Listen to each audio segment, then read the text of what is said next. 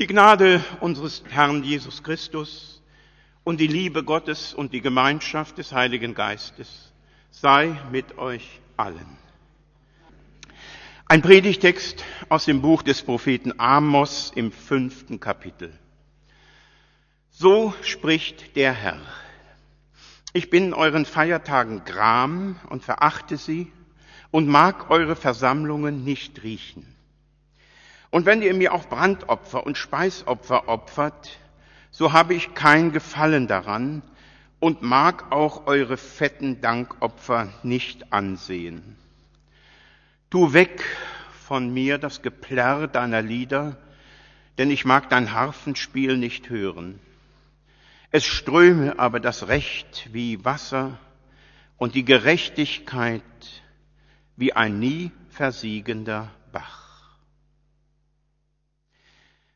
Barmherziger Gott, wir danken dir für dein Wort, für den Propheten Amos und für die Botschaft, die auch uns heute noch trifft. Hilf uns, dass wir Gottesdienste feiern, die dir gefallen. Amen. Ein zorniger Prophet predigt das Wort eines zornigen Gottes. Liebe Gemeinde, der Gedanke, dass Gott zornig sein könnte, ist uns ziemlich abhanden gekommen. Wir möchten den lieben Gott und meinen damit einen harmlosen, der möglichst nichts von uns erwartet und uns nicht zu nahe kommt. Und deshalb erschrecken wir auch, wenn Gottes zorniges Wort die Menschen trifft. Als Amos predigte, war das Leben eigentlich ganz schön, wenn man nicht gerade zu den unteren Zehntausenden zählte. Die lebten nämlich in unvorstellbarer Armut. Den oberen Zehntausenden, denen ging es gut. Sie brachten ihre Tage in Reichtum und Luxus zu, braun gebrannt und eingeölt hingen sie auf ihren Marmorterrassen herum. Alkohol und Sex spielten eine üble Rolle.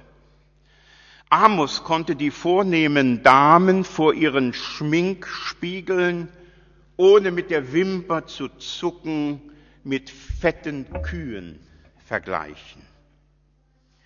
Rauschende Feste, standen auch damals so etwa 700 vor Christi Geburt in den Terminkalendern. Aber sie feierten damals auch schöne, festliche Gottesdienste nach gültiger Agende, mit viel Musik, formvollendet, stilvoll und dazu gut besucht. Und wir fragen, warum ist Gott damit nicht zufrieden. Er will doch, dass Menschen ihn suchen, dass sie sich versammeln, zu ihm beten. Und das taten sie damals zur Genüge. Amos, der Prophet, war keiner aus der Stadt. Er ist vom Lande. Er lebte von seiner Schafzucht und der Maulbeerfeigen Veredelung. Er war eher ein Mann der Stille, kein Hitzkopf oder ein Querulant und hat doch als ein von Gott Beauftragter den Gemeindegliedern die Festtagsstimmung gründlichst verdorben. Da kamen sie zum Hause Gottes und da muss man doch sagen, die kamen doch wenigstens. Andere blieben lieber zu Hause beim Frühstück oder im Bett. Sie kamen, sie lachten und schwatzten, so wie es bei uns ja auch ist, und freuten sich auf einen Festgottesdienst und einen Feiertag mit möglichst viel Spaß. Und da stellt sich ihnen dieser nur doch ziemlich ungebildete Schafshirte Amos aus Juda mit seiner heftigen Rede in den Weg. Stell dir für einen Augenblick vor, du bist auf unserer Treppe draußen vor der schönen Eingangstür und so hinter dem Kirchturm springt der Prophet Amos hervor und schreit dir hinterher, ich bin euren Feiertagen Gram, verachte sie, ich mag eure Gottesdienste da drin nicht riechen. Die mitgebrachten Opfertiere, Tauben, Schafe, Rinder, die Geldbeträge für Gott konnten die Frommen nun erst einmal vergessen. Über solche Gottesdienstbeschimpfung kann man ja auch nicht so einfach hinweghören oder hinwegfeiern oder auch nur hinweglächeln. Da muss man schon fragen, warum dieser Zorn? Der Prophet Amos sagt, Leute, Leute, Gott ist tief verletzt. Er leidet an eurem frommen, religiösen Getue. Der Sonntag und der Alltag fallen bei euch so weit auseinander. Man sieht da so eine richtige hässliche Kluft. Im Tempel, da kann man fromm sein, die Herzen in die Höhe, ja, da kann man fromm sein. Aber draußen in den Städten und Dörfern, was ist mit den vielen Leuten, die nicht zu feiern haben? Seht ihr sie wenigstens? Amos dachte dabei an das Elend der Armen, an die Üppigkeit der Reichen, an den Wohlstand mit seinem Gewinnstreben und seiner Ausbeutung. Er dachte an Bauern und Tagelöhner, die mühsam ernteten, und er dachte an die Priester und Großgrundbesitzer, die das Geerntete einfach für sich einsackten. Und darum fordert Gott durch Amos, dass zum Sonntagsglaube, der Glaube am Montag und am Dienstag und am Mittwoch und an jedem Tag als eine Antwort auf den Gottesdienst am Sonntag kommen müsse. Und Amos meint, was da im Tempel geschieht, das ist nicht Gottesdienst, sondern das ist eher so eine Art Gottesbestechung. Die Menschen besuchen Gott in seinem Tempel und das tun sie auch gerne, aber sie möchten auch, dass er in seinem Tempel bleibt mit seinen Wünschen, mit seinen Geboten und Ermahnungen und uns doch bitte nicht allzu sehr in unseren Alltag, den wir schon selbst regeln, hineinredet. Gott wie einer im religiösen Ghetto, wie einer im Gefängnis. Israel hat ihn ja nicht vergessen, das muss man immer wieder sagen. Sie opferten, sie beteten. Aber im Hinterkopf, da hatten sie solche Gedanken wie, wir haben einen so lieben Gott. Wir vollziehen die Liturgie mit Instrumenten und herrlichen Stimmen. Er garantiert die reiche Ernte. Er schenkt gesunde Viehherden, sorgt für Fruchtbarkeit im Stall und im Haus und sorgt auch dafür, dass man locker leben kann. Er wird uns, wenn wir nur schön Gottesdienst feiern, auch weiterhin segnen. Dazu ist er gut und dazu ist er schließlich da. Und die Diagnose des Amos, die ist ganz einfach. Feierliche Zeremonien, ja. Nachfolge, Nein. Note 6.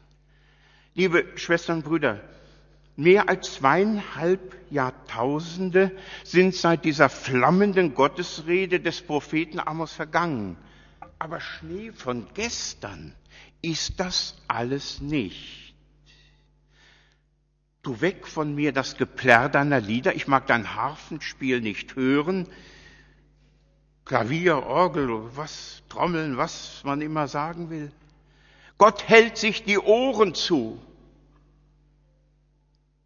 Aber vielleicht auch dann, wenn Politiker nicht müde werden zu sagen, Deutschland, uns geht es so gut wie nie. Allen? Was ist mit der zerlumpten Frau, die den Altglascontainer nach Pfandflaschen durchsucht? Was ist mit der Toilettenfrau, die trotz ihrer Krampfadern den ganzen Tag auf den Beinen sein muss, weil der Ehemann so oft betrunken ist und die Rente nur zum Nötigsten reicht? Was ist mit denen, die Sommer und Winter unter den Brücken schlafen und vor den Tafeln auf eine warme Mahlzeit warten? Amos predigt, auch heute hochaktuell, eine soziale Verantwortung, die aber nicht aus irgendwelchen Parteiprogrammen kommt, sondern die von Gott kommt. Liebe Gemeinde, das ist Gottes Schmerz. Menschen, die immer nur sich selber sehen, ihre Vorteile und die Gottesdienste feiern, ohne sie zu leben. Und genau das ist Gottes Wunsch, was hier in unserem Gotteshaus am heiligen Ort stattfindet. Das soll immer mehr zu unserem Lebensstil werden. Es bleibt dabei, wer Gott dienen will, kann den Nächsten nicht übersehen. Und wir müssen es uns von Gott der ja sonst auch so viele tröstende und schöne Worte für uns hat. Wir müssen es uns von Gott sagen lassen. Ich verweigere euch meine Gnade und Zuneigung. Und wenn ihr eure Liturgie noch so schön singt und wenn ihr euch tausendmal gegenseitig auf die Schulter klopft und sagt, der Amos, der spinnt. Was haben wir doch für schöne Gottesdienste. Liebe Brüder und Schwestern, es gibt Prediger, sagen wir mal, das sind Verächter der Liturgie. Es gibt Prediger, die gefallen sich darin, mit den Zornesworten des Gottesboten Amos den christlichen Gottesdienst in Frage zu stellen und die Christengemeinde aufzuscheuchen. Die grimmigen Prophetenworte donnern dann von der Kanzel auf die Gemeinde nieder, die mit gesenktem Haupt und schlechtem Gewissen in ihrem Bänken sitzt. Ich mag eure Versammlung nicht riechen. Und die Christen, die erschrecken. Wir wollen nun doch lieber etwas Vernünftiges tun beschließt der Kirchenvorstand. Mitarbeit in einer Bürgerinitiative demonstrieren für den Frieden, eintreten für die Arbeitslosen, für die Umwelt, für die sterbenden Bienen oder Insekten. Alles auch ganz wichtig, aber nicht dauernd Gottesdienste, weil Gott das sowieso angeblich alles nicht riechen kann. Und wer das meint, der muss erst einmal in seiner Bibel aufräumen. Wohin zum Beispiel mit dem herrlichen Psalm 27? Eins hätte ich vom Herrn, eins bitte ich vom Herrn, das hätte ich gern. Dass ich im Hause des Herrn bleiben könnte mein Leben lang, zu schauen die schönen Gottesdienste des Herrn und seinen Tempel zu betrachten. Nein, nicht unseren Gottesdienst prangert Amos an. Weder unsere schöne lutherische Messe noch die evangelikalen Lobpreisgottesdienste.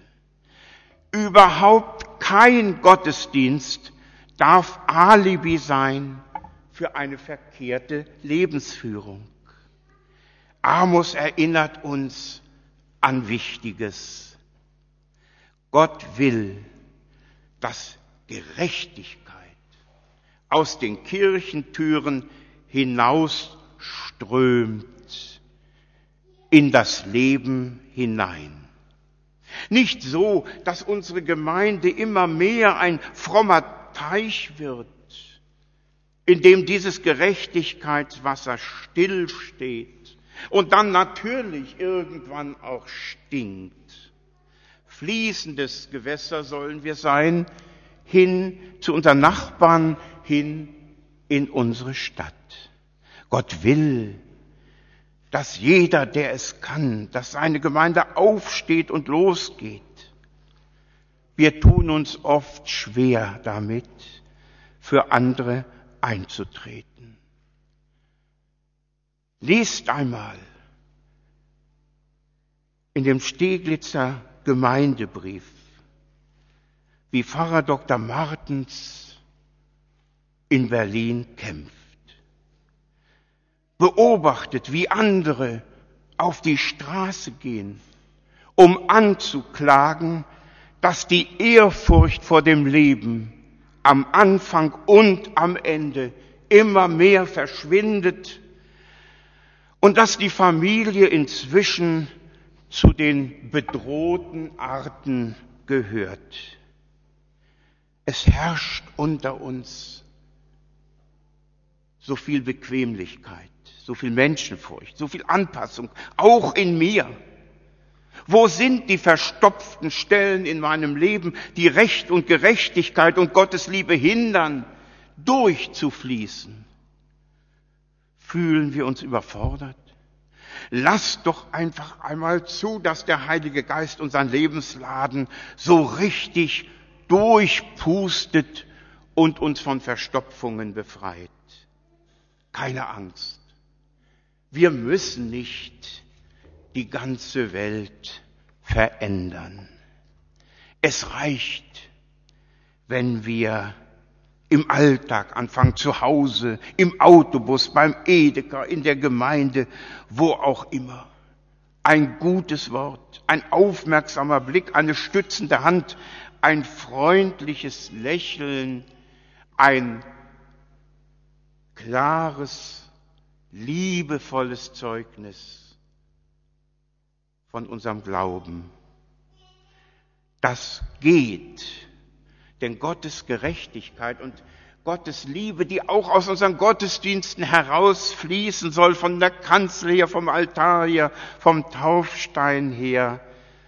Gottes Gerechtigkeit und Liebe kann Menschen verändern und tut es durch das Wasser des Lebens, die heilige Taufe, durch das Brot des Lebens, das heilige Mahl, durch die Worte des Lebens, das heilige Evangelium. Liebe Gemeinde, Ernst Elitz, der Intendant des Deutschlandradios, empfiehlt, weil er wohl schlechte Erfahrungen mit Predigten gemacht hat, empfiehlt allen Predigern, nennt schon im ersten Satz euren himmlischen Arbeitgeber und verschont uns mit Alltagsbanalitäten. Wir wollen die frohe Botschaft. Und die soll er haben auch von uns. Und deshalb lasst uns unsere Gottesdienste feiern und den dreieinigen Gott loben und preisen. Und lasst uns auch daran denken, Gott will mehr von uns als nur eine Stunde am Sonntagvormittag. Er will unser Leben und dafür hat er jedem Gaben und Kräfte gegeben. Ich weiß, wie schwer das ist. Und deshalb bete ich erst recht und immer lauter. Ich gebe dir, mein Gott, aufs neue Leib, Seel und Herz zum Opfer hin. Und der Trost bei alledem und das Evangelium, die frohe Botschaft bei alledem lautet, Gott hat Kraft genug, aus diesem Gebet etwas Gutes werden zu lassen. Amen. Und der Friede Gottes, der höher ist als alle menschliche Vernunft, bewahre eure Herzen und Sinne zum ewigen Leben. Amen.